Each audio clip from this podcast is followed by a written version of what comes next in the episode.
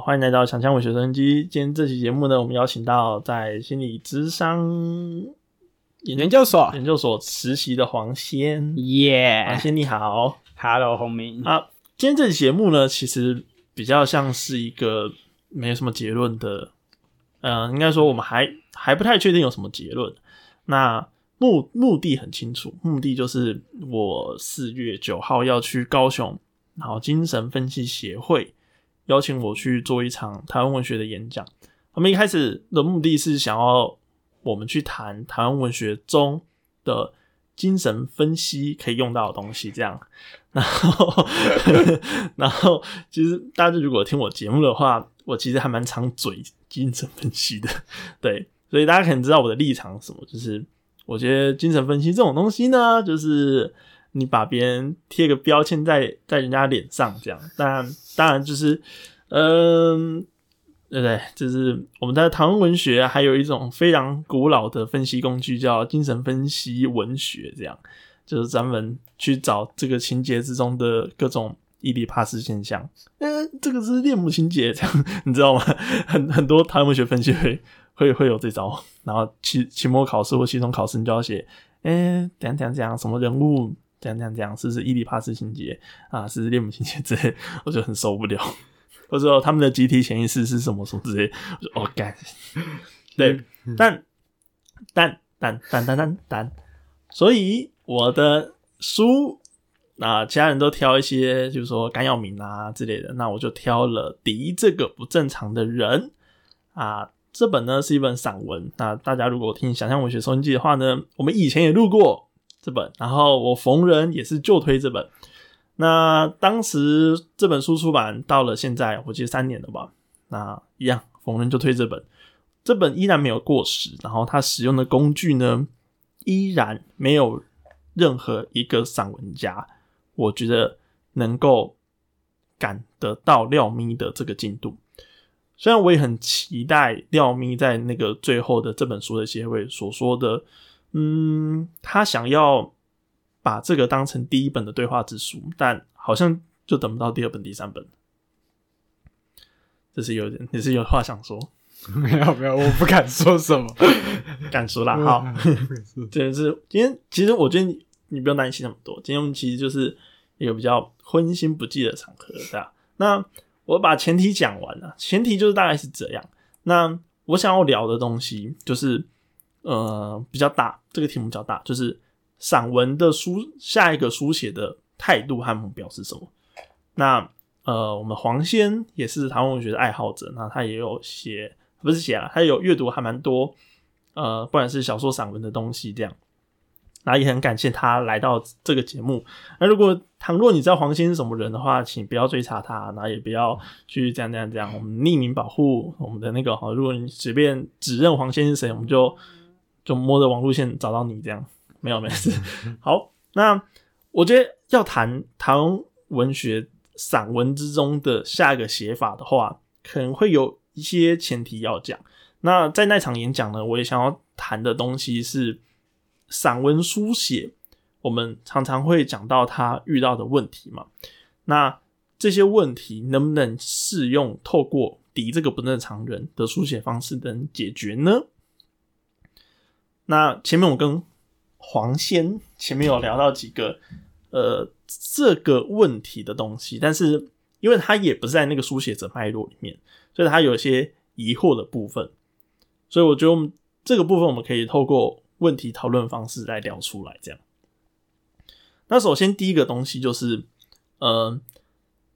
就是他所黄先所阅读的散文，你最喜欢的散文 like 有谁呢？不是草莓老师粉啊，最喜欢佳话老师啊。啊，佳话老师就是那个我们之前有来录音的林佳话老师，然后他之前手工在唱歌，跟那个当时小明月都有找他录音，对。那也就是说呢，在这个这些散文脉络底下，我们可以把佳话老师的散文是一个最传统的散文类型，而我认为的下一个传散文的传统类型，可能就是廖咪。那我们要先回头去讲上个可能会有什么问题，然后以及作为这个读者，他可能觉得这可能也没到什么问题程度，你当然或者是我等一下，等一下，我知道你刚才说，好我们障碍排除。OK OK，就是 对，好，继续往前。我觉得可以先谈，就是在洪明的心中，传统的散文的样貌是什么？没错，好，进入正轨。那在我心中，传统散文，我之前用了一篇文章来解释。那那篇文章书写的脉络，就是我曾经听到一个 podcast，然后他那那个作家是最近刚出书的作家，然后他在录 podcast 的内容的时候呢，他就提到了他和他弟的感的关系，这样。那他在提到他和他弟的关系的时候，我听到听到那一段，那一段的说法和写法是非常非常传统散文式的说法和写法，但是作为 podcast 这个非文字载体播出的时候，我却感觉到非常不舒服，而这个非常不舒服的感觉是非常伦理上不正确的。它的内容是这样写，那它的内容是这样说的，他就说他一直都跟他弟弟非常非常的不合，那他在想。前面因为闲聊，他可以闲聊，他在想是不是因为他弟弟是水瓶座的啊，所以他跟弟弟非常非常不合，这样。新安听到星座理解了一点，但我等于我身旁很多人都喜欢星座，whatever。那他讲到他为什么他他跟他弟弟有一段时间非常非常不合呢？他就讲到他弟弟是一个非常认真的人，那这个认真就体现在他的读书的态度啊，求学态度上面，所以在。体现在读书和求学态度的时候，当时他已经是个大学生，他离家许久。然而他离家之后呢，就是他接到他妈妈的电话，然后他就跟他他妈妈就跟他说：“哎，你管一下弟弟好了，好不好？”然后因为他妈妈很焦虑嘛，因为弟弟要考学车，你管一下弟弟好不好？这样。然后当时他也离家在外，所以。他离家在在外的时候，他自己有一个焦虑存在，所以他就打电话告诉他弟弟，然后并且痛骂他弟一顿，就说：“你怎么可以，呃，你怎么可以不顾家里啊？然后你怎么可以就是不读书啊？然后你应该要怎样怎样？你知道妈妈也很辛苦，什么之类的这样。所以你不应该去做某件事情，就是他弟原本的兴趣的某一件事情，然后。”这个作家讲到这段的时候，就说啊，我不知道弟弟会不会听这个节目，但啊，不管他，我就要讲这样，就是啊，就是好害羞这样。那虽然这个节目最后说他他跟他弟可能和好了，或者是他告解出来了，但如果这个是传统散文的脉络的话，它是可以被接受的。就是我要告解一件事情，透过真诚的文字，透过真诚的笔，透过一个非常细微的观察和。我也在这件事情受伤啊，这样子的心情就可以把一个弟弟很生气、很生气的事情讲出来、写出来，而且这个之中呢是还未和解过的，还未跟弟弟沟通过，因为弟弟不知道你讲出来，所以我就觉得哦，这个东西超级无敌可怕。而台湾文学很大一部分的评论都会把这个。讲做散文式的真诚，而这个真诚呢，非常可怕，它就类似像是开了无双一样，就是哦，所以我他妈什么都可以写喽，就是我他妈什么都可以，就是只要宣称我这个事情我是有经验之后，或者我有经验过，那我就有资格去跳过任何人哦，对，甚至是家人。就是，所以这个事件就让我觉得非常非常可怕。这是第一个。当然，这个东西并没有引起任何人的反感，因为那个是一个非常普通 podcast，然后会写 笑什么笑，黄先笑什么笑，是要嘴什么啊？我这嘴啊，嘴啊，但是他会一边这么 care 这种事情的书写者，然后一边听 podcast 的人不多，这样，而且我也没有指名道姓是谁。那基本上这件事情就过了。那我想要举一个没有过的，然后已经烧出来的例子。这个例子呢，跟文学比较没一点没那么关系，但是跟创作有关。它是一个香港纪录片，叫做《致十九岁的我》。其中呢，这个导演就采访了很多十九岁准备要快要毕业的女女高中生的故事。他采用这些片段的时候呢，是经过剪接剪辑，并且他在采访录影的时候，这些受访的女高中生并不知道自己是进入一个纪录片里面，所以莫名其妙的，他的很私密的状态，或很私密的表情，或是很私密的话，莫名其妙就被供应在全港的观众面前，所以全港的观众。看似是看一个好像很散文记录式的青春成长故事，然而这个故事呢，只是这个导演透过一些非常卑劣的手段，我觉得这个已经到卑劣等级，因为你完全都没有让你的被摄者知情同意，非常卑劣的手段，然后成就自己想要拍一种类型片的欲望。那这个是我意识到。就是真诚所带来的第二个问题，所以我们回到前面原始当初讲的东西，就是散文这个东西，sure，它就是因为真诚才能承载这么多人的悲伤，或者是才能撑得起这么多人的书写的需求。就是说，文学一开始它所被具备的功能，就是它，你懂吗？就是。我有一个想讲事情，然后它尽管可能很粗糙，他尽管可能很不 OK，但是我书写了，所以我得到力量。这可能是一开始很多人碰文学的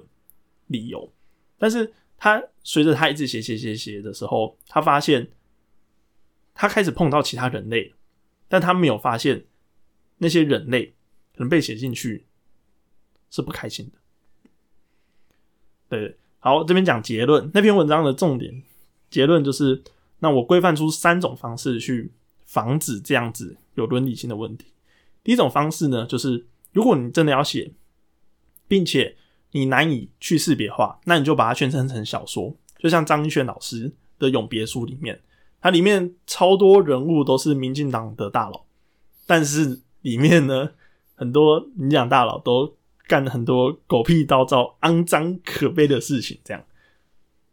辨认得出来，辨认不出来啊？可以，但是他宣称是小说，对，那宣称小说就没有任何问题吗？我们在按表不能，今天谈的是散文，对，但这个小说这个东西，至少我们这个东西是虚构，我们很多东西我们可以宣称它虚构。那第二个东西呢，我们就要取得被摄者的知情同意，诶。就是这个电影最后播出来的时候，这个女高生同意被这样呈现吗？还是不同意这样被被这样呈现？那是不是可以修改？是不是可以删减？对，那我觉得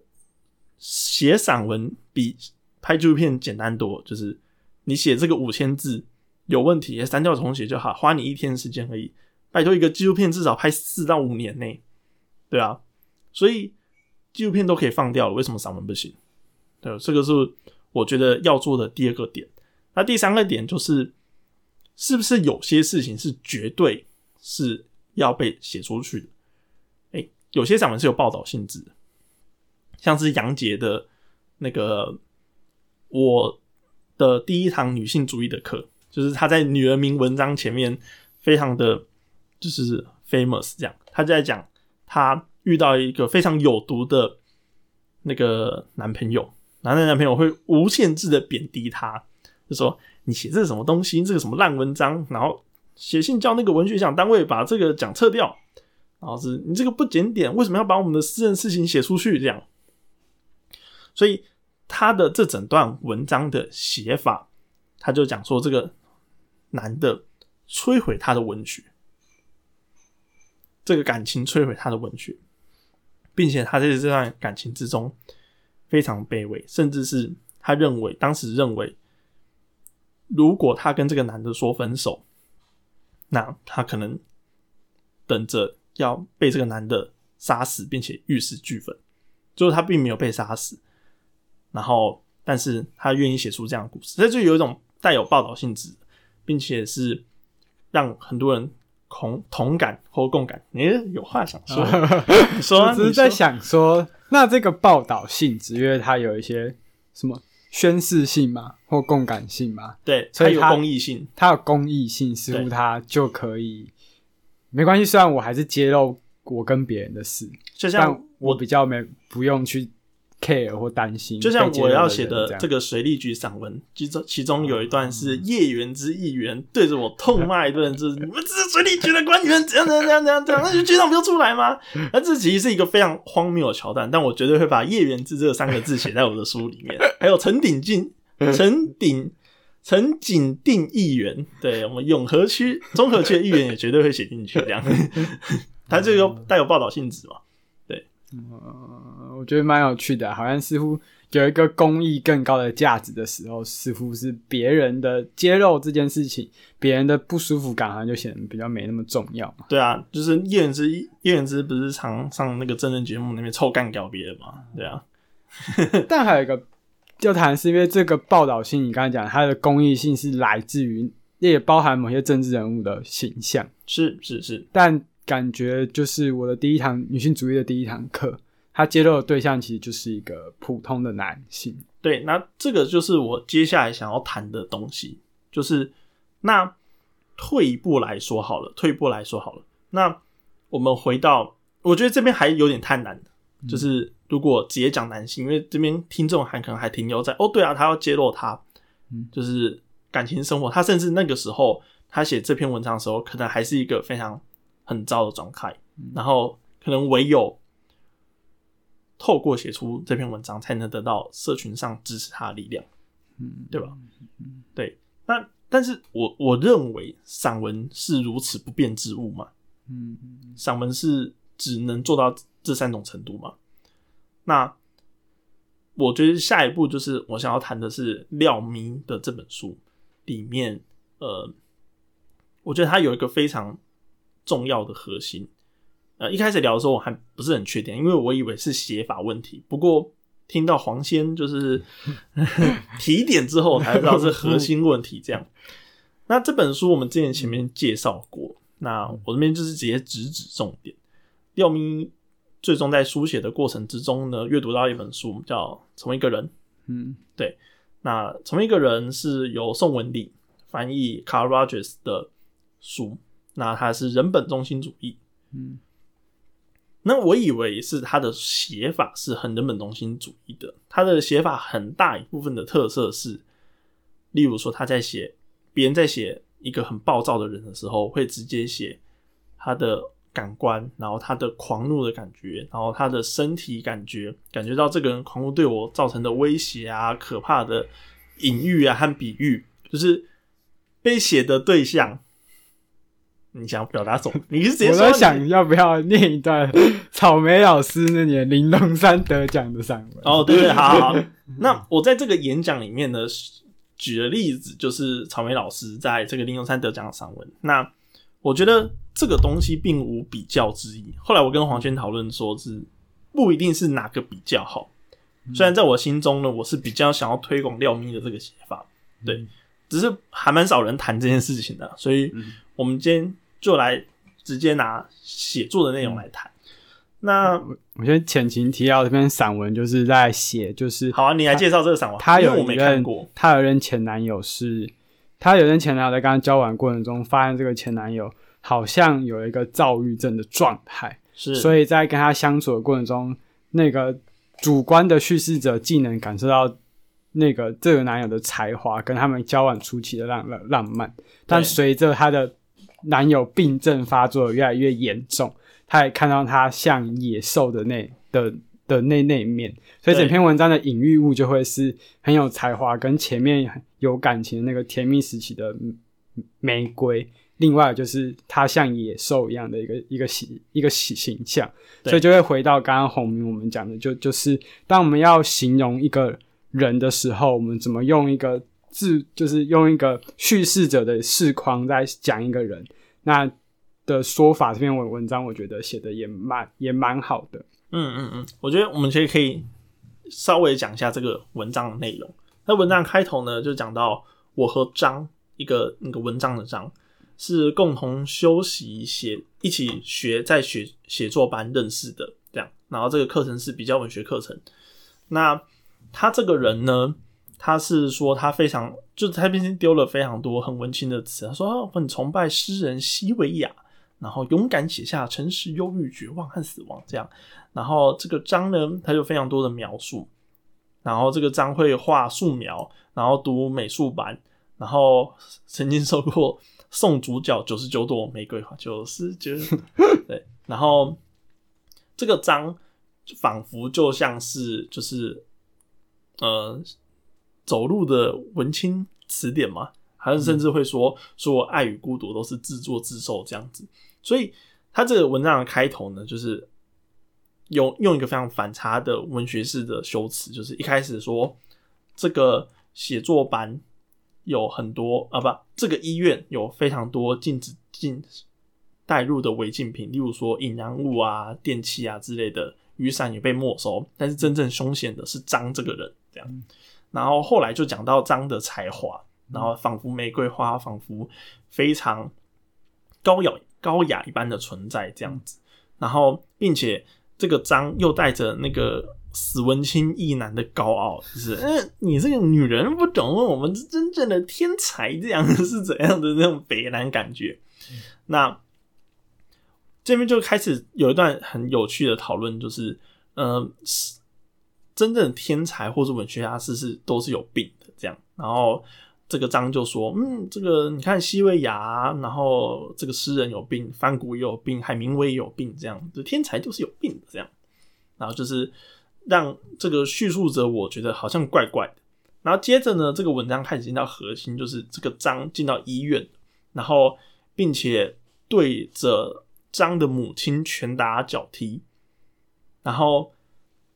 我想要离开那个环境，并且张的母亲以死威胁张要变好，但是张还是没有变好这样子。然后张找道士，然后想要治好张的母亲，想要找道士治好他，但是还是解决不不了这样子。然后最后，呃，可能是一个躁郁症的情形这样。然后一下子这个张一下子非常的呃柔情啊，然后含情脉脉。但是下一秒却突然想要扁人，这样。最后的文章收在这个张进到医院之后，然后各式各样的躁郁症可能有的病症。那，要卡不用了，不要算算。好，我们重新解决了那个匿名爆发的问题。好，继续。我这根本就整个是行为艺术。我们我们待会聊一下什么行是行为艺术的部分。好笑，我们还讲还没讲到重点。好，总而言之，这个躁郁症的状态就会是它有一个庞大的自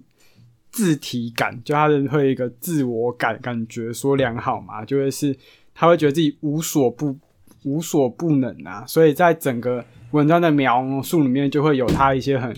高傲的发发言嘛，就我是天才啊，你们都都都都不懂我啊。对对对，超长的工作时间都没在睡睡觉，一直工作狂写四四五十首诗这样。他他他在造造起嘛，对我到医院开始服药，然后服药会有副作用，再加上他要进入预预期，他就会变成像一个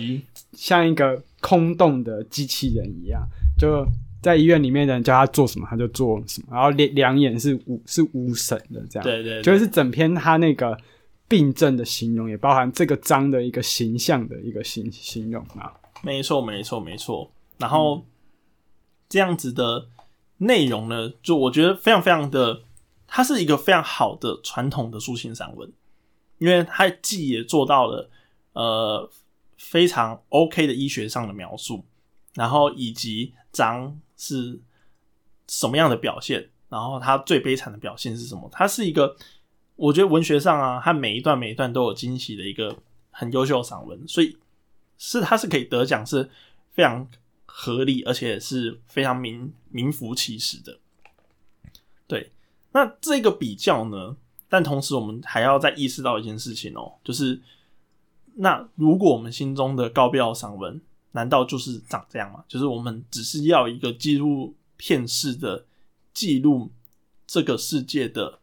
呃悲惨的最穷苦底层的样貌嘛？那这个悲惨穷苦底层样貌是我们文学所追求东西嘛？那我觉得这个势必是散文它面临到了局限的东西。就是如果它的最终艺术的呈现只是长这样的话，那悲剧还是要讲是散文岂是如此不变之物。那我觉得前面有几个要件要去除掉，就是传传统的副刊或者比赛型散文，它都被限制在五千字左右，所以很多叙述者毕竟还是得要用这四五千字拿出最猛的猛料来。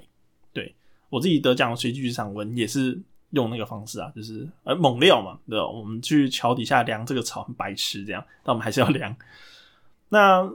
桥上有猪从有猪从桥上掉下来，然后一个一只死猪在那边，啊，很猛料这样。但我们难道没有别的散文书写工具吗？那我阅读到廖咪，觉得他很有意思的地方，就是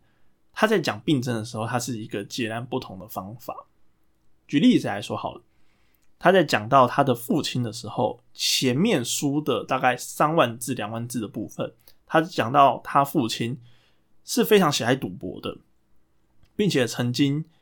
想要拿一大笔钱投资，导致他们家有一段时间非常非常的穷，必须要从南部搬到台北，然后过着一个比较穷困的生活，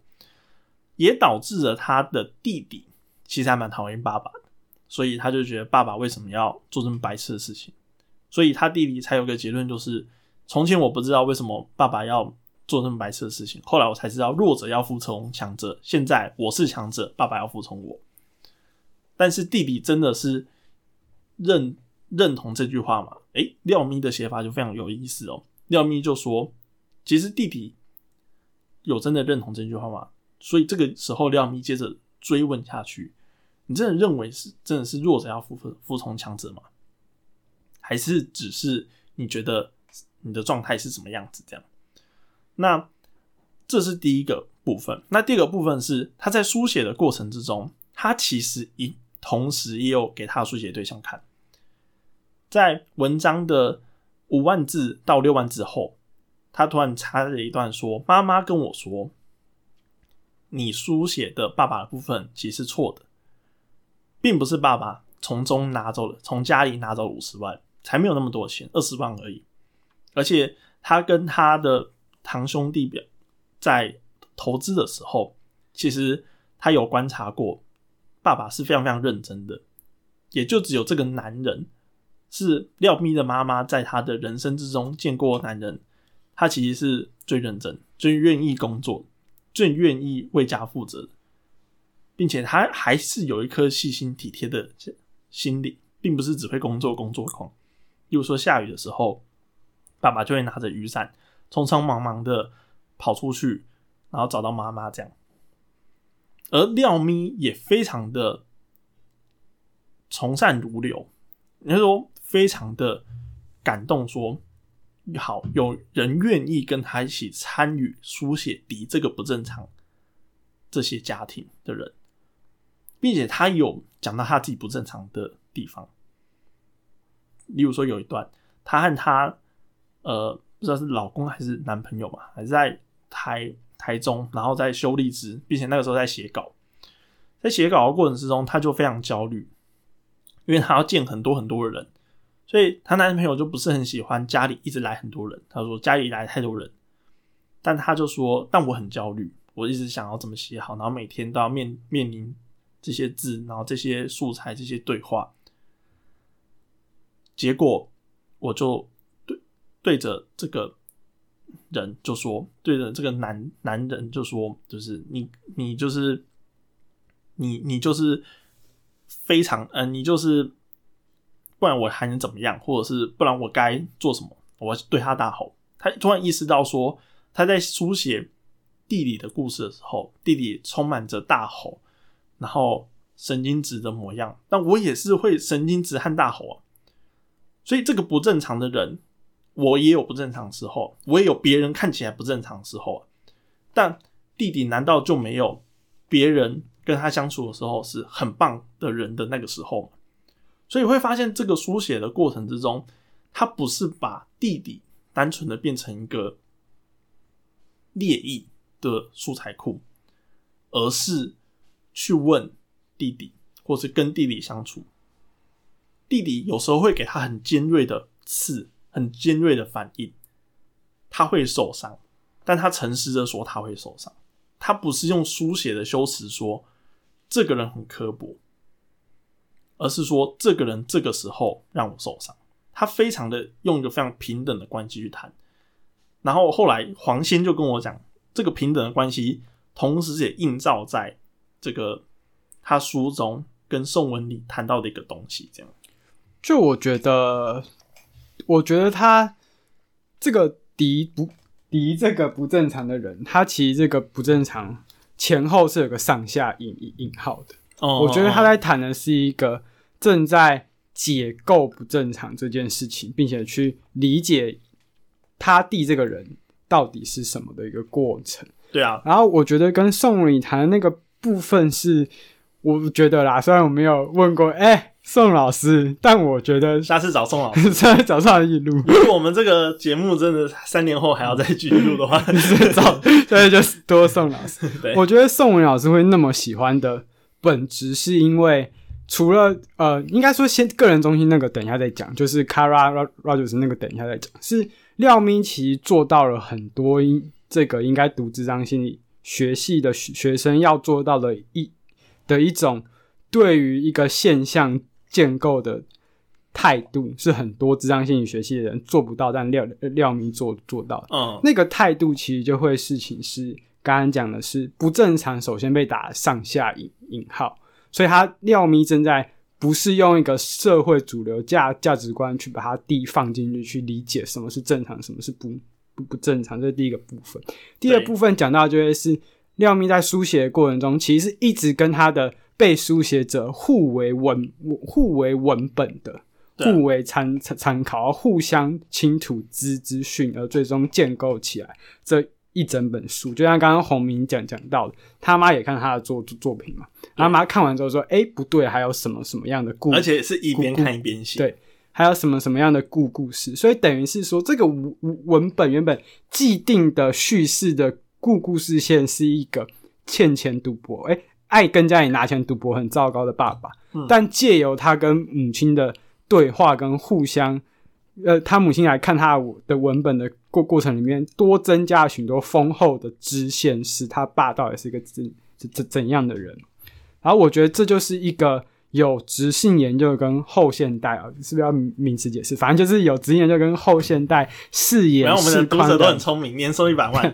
世康的写作者。对，或研究者要有要有的如何丰厚这整个现象跟他被书写的对的对对象啊，他们可以更深入谈一下，就是我觉得，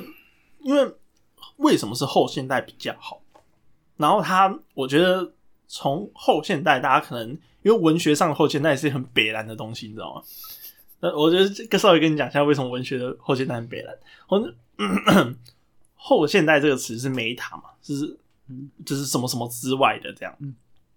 所以什么什么之外的，就是它要去中心。那文学去中心会变什么？就是叙事不可信，因为文学就是文字上的一种 一种文东西嘛，对不对？所以我们要不靠文字，它就叙事怎么可信？所以我们的文学的脉络都产生很多无谓不谓，现在读者绝对啊，这沙小的东西这样。对，当然不是没有后现代的好的作品，但是文学之中的后现代都是，呼，你看我会杂耍，我会变魔术，这样 就很不诚恳。但我觉得，我反而觉得，不知道是流派的变形还是什么，为什么智商的后现代反而让我有一种很诚恳的感觉？是因为，就是我们都知道，更好的做法不是去定义一个人，或者是我们不是直接说这个精神病患就是会做出怎样怎样怎样的事情，或者是他的童年就是他妈妈呃自小离婚什么什么之类，然后他妈对他拳打脚踢，所以他变怎样怎样怎样，不是直接对他人生盖了一个好，你就是这样，你就会变成这样的一个因果等式。嗯他反而把这个因果等式的链接弄得更模糊，或者是弄得更悬置，而这就是我觉得还蛮喜欢这个东西的地方，就是因为如果全部都要靠精神分析来去解释一个人的时候，你就觉得这个人就会变得非常极其怪。我们我们就会把人好像套入那个什么，就是样板啊，或者是拿有色滤镜去看人一样，然后就是哦，你就是怎样怎样，你就是那样那样，所以你未来会怎样怎样，你未来会那样那样，就是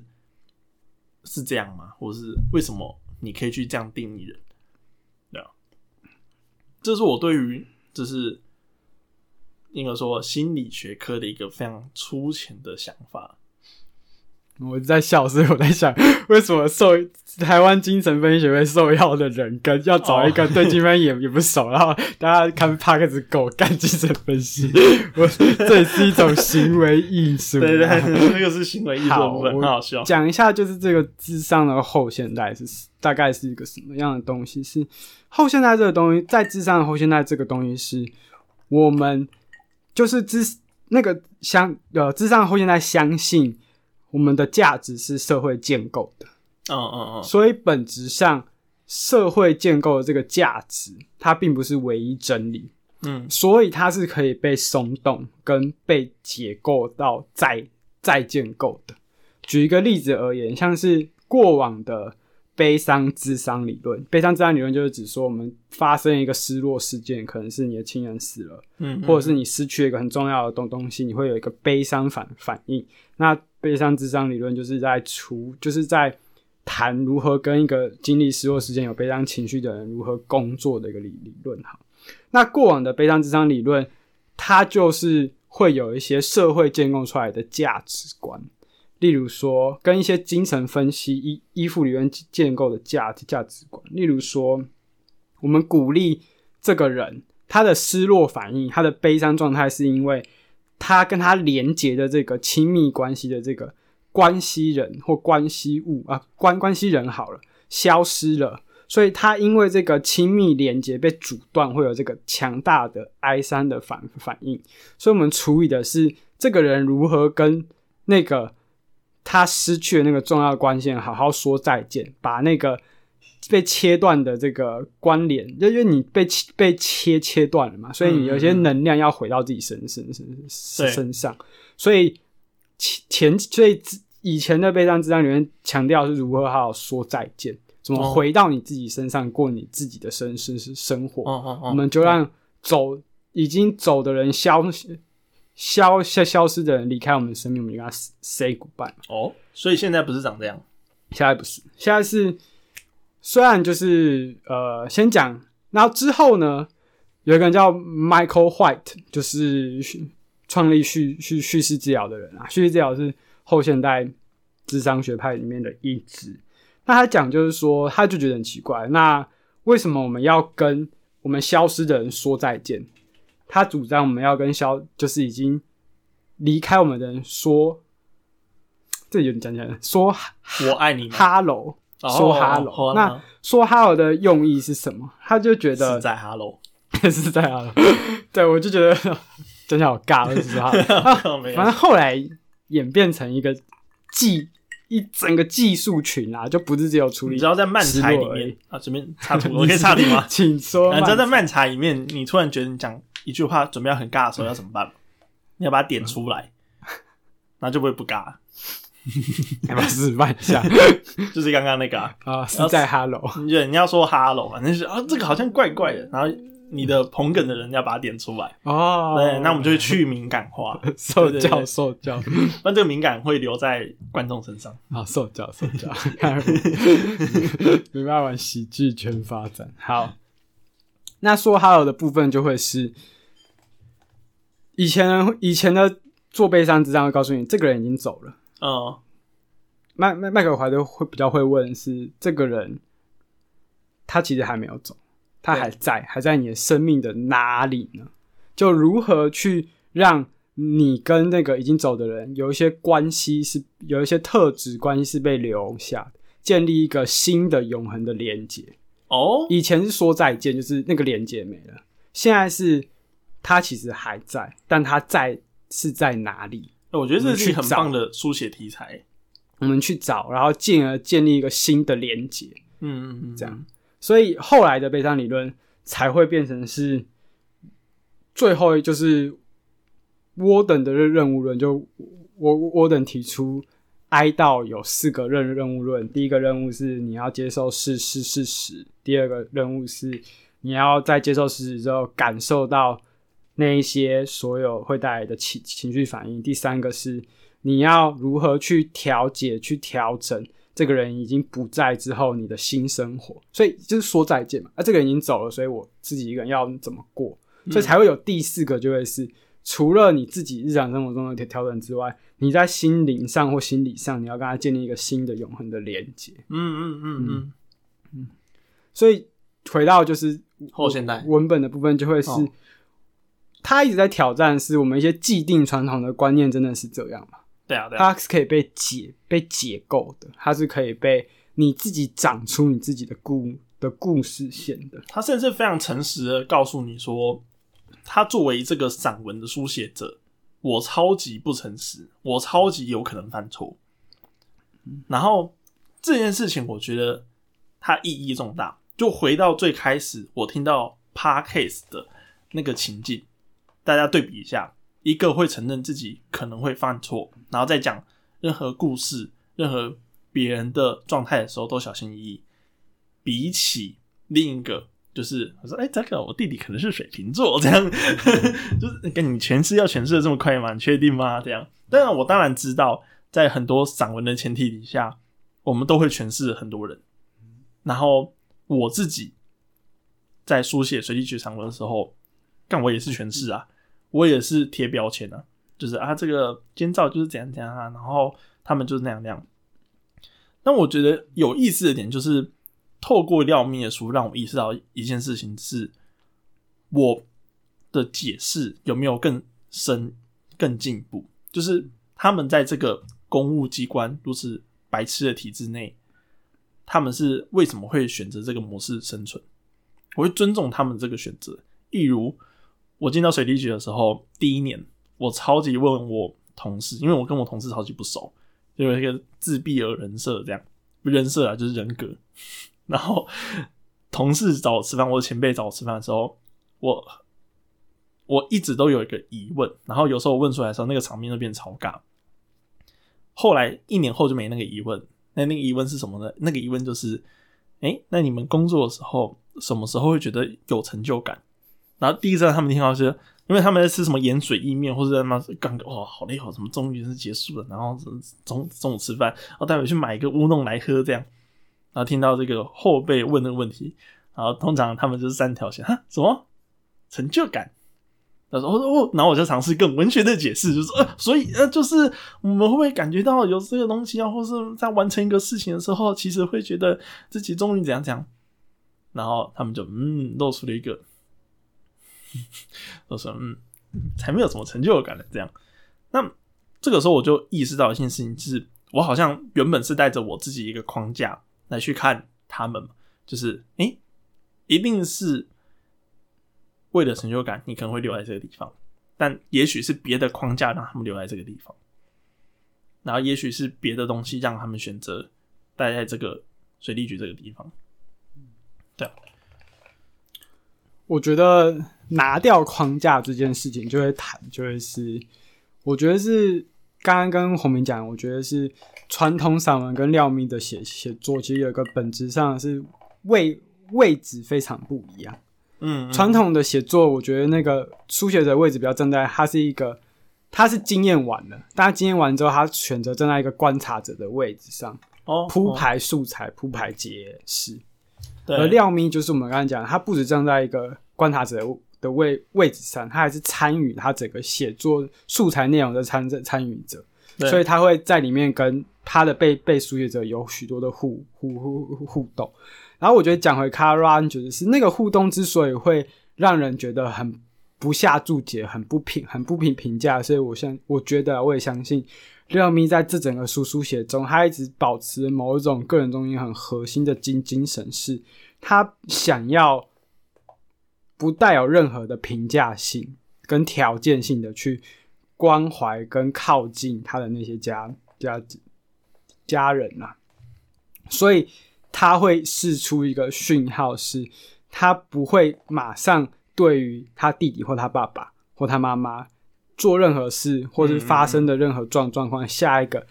注解是什么？对，他就是一个怎样的人？他其实永远都在问，是他们到底是什么样的人？对啊，没错啊。所以我觉得这个非常平等的状态，可能才是散文下一个比较好的书写方法。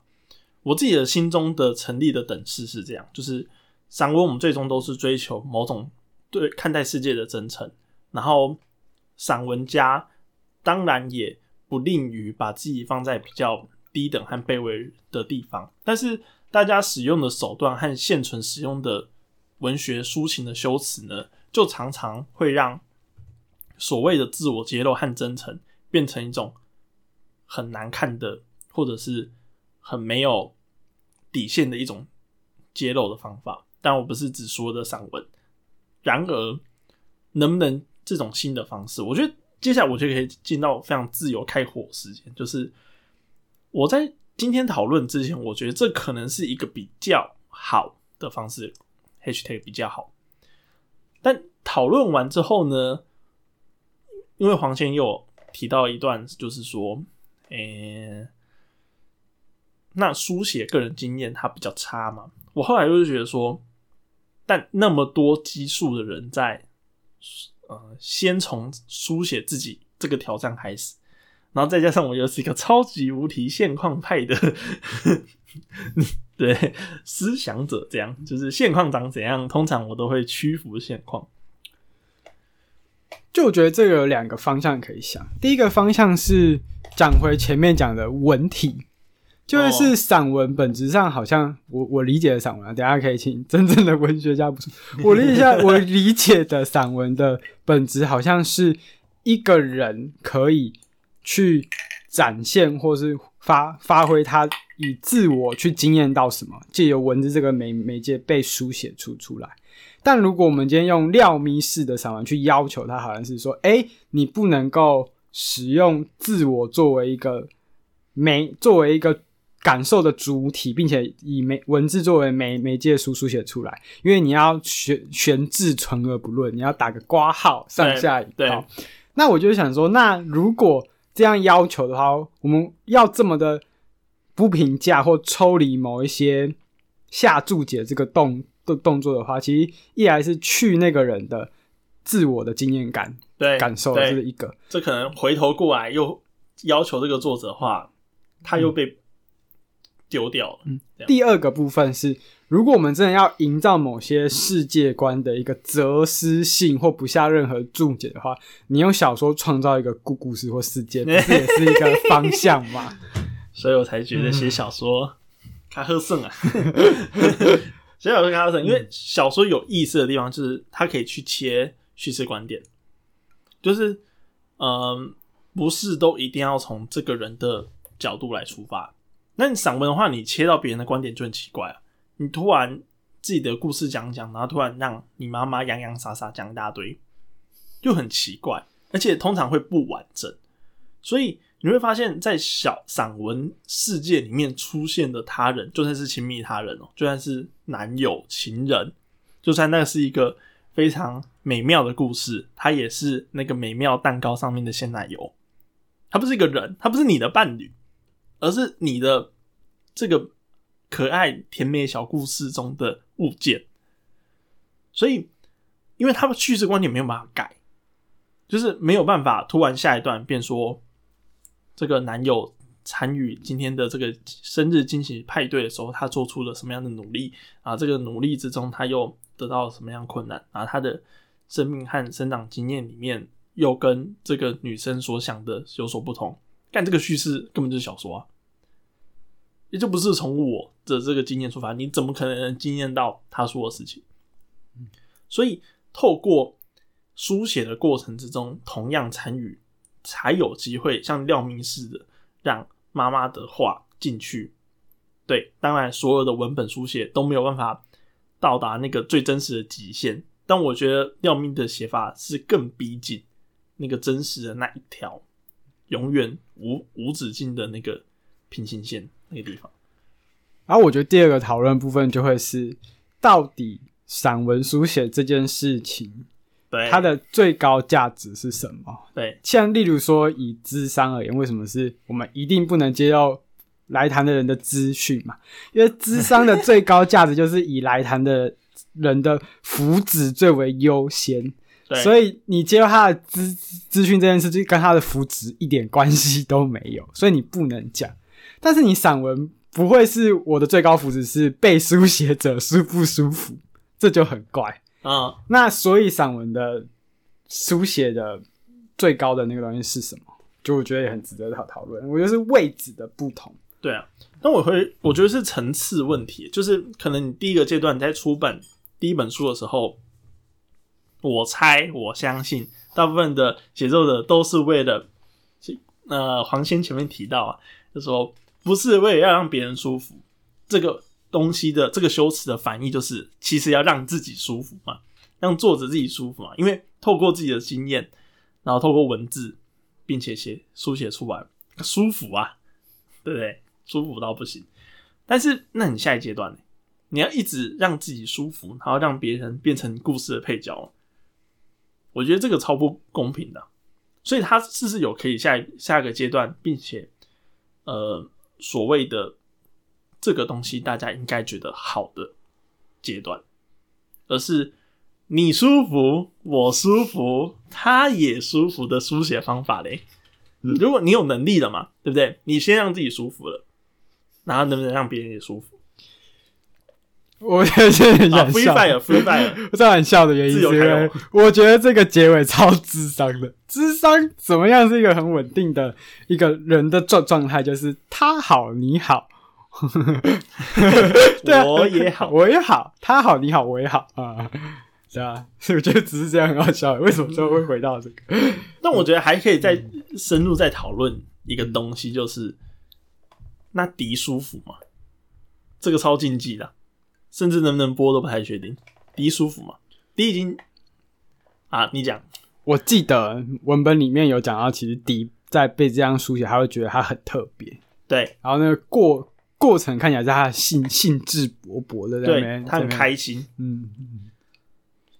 这个姐姐拿这本书稿给他的时候，他很害怕，他从此以后会被敌恨。嗯，但是他很开心，说：“对我就是要。”很奇怪，我就是要不正常，因为我就是这本书的 key man，嗯，key man 这样，对，所以我觉得这是一个非常棒的书写。如果弟弟的反应为真的话，那如果弟弟的反应不是这样的话，那可能这段就看不到了，真的没有这一段呢。对，大大部分散文就没有这一段，这样没有这个东西，这样。所以，但退一步来说，那这个快乐，他有追问嘛？他有悬置嘛？嗯，还是他就接受这快乐？嗯，虽然我们现在已经没有办法知道这件事情，嗯，或者是说我们继续追查这件事情，可以说是近乎残忍的钻牛角尖，嗯，对吧？我们站在一个非常。优位的位置，站站在一个非常读者的位置，要求作者进去，那个他可能是一个非常悲伤的情境里面，去继续质问他的时候，是一个非常讨人厌的位置。这样，所以我就回头过来看这条路是这条路到底追求的东西是什么？对，所以后后后来我就觉得有点 confused，你懂吗？就是如果我们要更接近真诚的话，那真诚有更真诚、更真诚、更真诚，那个无止境的黑洞到底在哪里？然后选择书写的那个，那你是有话想说？没有没有没有，我是在想说，以后书写我们搞得像那个很严格的人体研研究实验好了，很严格，每个都发一个同意书，然后签完，很严格的，其实。人类学或者是你知道城乡学或人类学，他不是会访谈对象吗？不是说逃家少年啊，说什么什么东西嘛？然后每个访谈对象要要有录音，然后并且这次访谈完之后，他要去 recheck 他上次的访谈内容。哎、你上次是这样讲哦，有没有 OK？然后我接下来我要问这个问题哦。好，接下来继续继续继续这样，对对，一直让这个研究者参与回馈表，我就有看过，他就让他勾，就是我我我这样写有是你的意思吗？然后指他这样，对 对对，到时候独立散文然后走向这个方向对，。之后就变成这个东西的时候就，那这个都呕吐。好，那我觉得，但我觉得其实 why not？嗯，就是如果你已经到了，例如说超什么超级散文大家的 level，你你已经是例如说袁琼琼等级，你有这个资源，你可以啊，像袁琼琼老师，你不要生气，我虽然我不知道你会不会听，对，阿胜老师，阿胜老师不知道你会不会听这样，对吧、我觉得这个态度呢，某种程度上其实有点像自然书写者的态度，就是他们有几个非常严格的最基本的科学标准，就是比如说，你看我窗外不是有个这个草嘛，你不能瞎鸡巴说那个草有什么样的功能。例如说，我们在传统上书信上，我们可能会说，那这个草让我觉得什么飘飘然，然后它可能有什么疗愈的作用，然后呃，书自然书写的最低门槛就是你不能瞎鸡巴宣称它的所以呃物理性质或自然性质。所以当时小明月写这个九层塔的疗效也要被检验检验，这样吗？如果他宣称他是自然书写的话，如果他宣称他是自然书写的话，他就要被这样检验，OK OK，并且是非常严格这样。像之前那个田园之秋就被检验一轮，你知道吗？他被狗干，被吴明义狗干了一轮。大家如果有兴趣的话，可以去看吴明义老师的论文集，就是以书写写方自然。超有趣，他说：“嗯，其实感觉陈冠学好像有点跟自然不熟，但是在在写田园之秋这样很有趣，而还会搞错这个动物的生长周期这样。所以你你的书写，我觉得某种程度上到了某种程度上自然书写的话，说不定是散文的新的大领域可以开拓。嗯，就是你每个对象都有办法做到这么细致的研究，并且用一本书来呈现的话，那会就变报道，对吧？所以说不定一变到那个领域的话，散文本家说不定还会把这个东西踢出去。不过其实我觉得我们今天讨论的几个点都还蛮有趣的啦。对啊，对啊。嗯，那你还有什么觉得陈宏明讲错的？没有，我怎么敢？没有没有，真的真的多啊，差不多啊。因为我真的觉得最近觉得 ego 太强，然后 觉得自己讲的讲的，在注解你自己吧？我就觉得我自己讲对两次，我这 ego 太强，然后我觉得我他妈讲的都是对，但是真的是很需要有人有一个那个棒子，你知道吗？嗯打我，然后有一个绳子把我那个 你错了，这样。有一颗石头把我绊倒，这样，啊，我都以为我他妈天下无敌，嗯，大概是这样。好，好啊，那我们就 我们就回头就讲到这个这个演讲，反正最后四月九号大概是要呈现这个东西，不过那是一一群精神科医生，嗯，或者是临床心理师、智商心理师，对对对，然后要谈这个东西啊，对，然后希望大家宾主尽欢，绝对会让他们听得非常的快乐，这样有信心，有信心有，信心。对，好，那今天就感谢大家收听收音机，好，那我们下期再见。拜拜。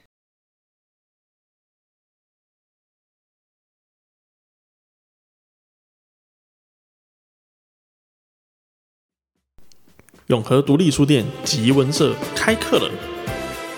今年从六月开始，我们推出了四种课程。六月初，周明瑞老师将会谈谈他文学与影视创作的结合经验。实体课程十五人满招，或者是你可以选择线上课程。线上的版本将会提供影片给你看看。六月底到七月初，将会再次召开文学的实作课程，课程满分好评，没有任何一点废话。只教你怎么写故事，怎么出版，怎么找到自己的读者。现场课程十五人满招，如果你还想要线上课程的话，没有问题，将会给你影片事后观看。这堂课程最重要的特色是，你可以咨询任何作品、任何的问题，绝对弹无虚发。七月中到七月底，小宇辉老师将会带来他最拿手的大众文学观察，千万不可以错过。限定实体课程早鸟优惠中。最后，朱佑勋老师在八月为我们带来六堂文学课程，一九九零后的文学赏心，填满你的暑假，来一场夏天的文学冒险。上课时，你完全可以利用集文社里面的任何书籍，以及享受我们的甜点以及咖啡。有兴趣的朋友可以点击下方的资讯栏，或者是来集文社的粉砖，提出任何你想问的问题哦。